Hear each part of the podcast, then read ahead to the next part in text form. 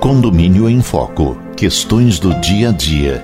Texto de Luiz Fernando de Queiroz, advogado especializado em direito imobiliário. Narração: Roberto Bostelman. Capítulo 78. Validade do quadro de devedores. Desde que haja na forma da lei, o síndico pode afixar em edital interno o número das unidades que se encontram em atraso sem que isso constitua dano moral. Desde que haja na forma da lei, o condomínio pode afixar em edital interno o número das unidades que se encontram em atraso, não podendo o condômino pleitear indenização por dano moral se deu causa ao fato ao se tornar inadimplente com o pagamento de sua cota de rateio. Nas palavras do Tribunal Carioca, o que pode constituir constrangimento na realidade é o próprio débito. A ação de reparação de dano sob alegação de dor moral foi julgada totalmente improcedente.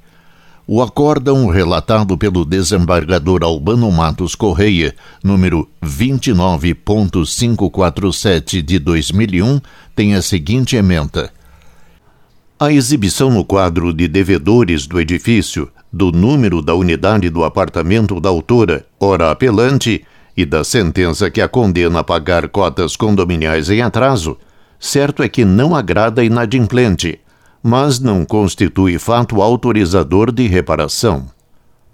Se não houvesse a impontualidade da condômina no pagamento de suas obrigações, poder-se-ia cogitar do cabimento da dor moral, e, por consequência, do direito à compensação de lei.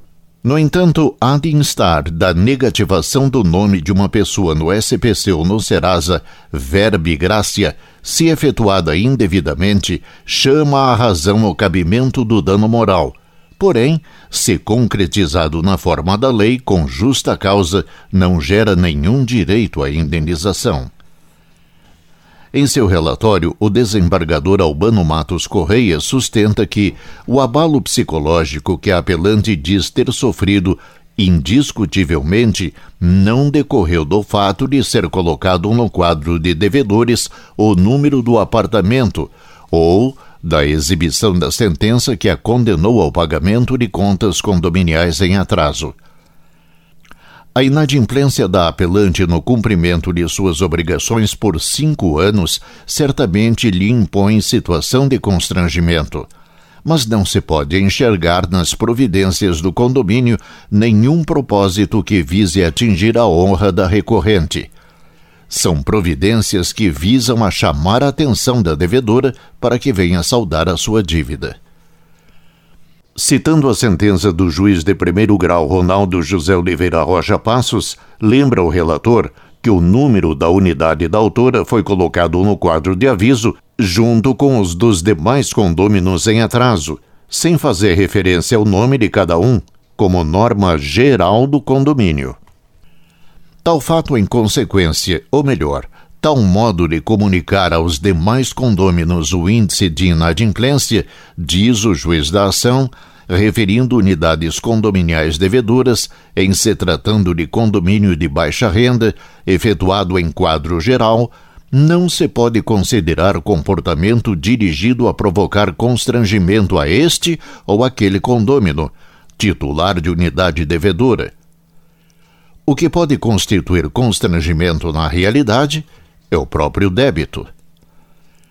Adiante, o magistrado aduz que tanto o quadro como a sentença, caso tivesse sido remetida aos demais condôminos, responde mais às indagações e cobranças dos demais condôminos em relação à solução das inadimplências do que propriamente a qualquer ânimos de constranger aos devedores.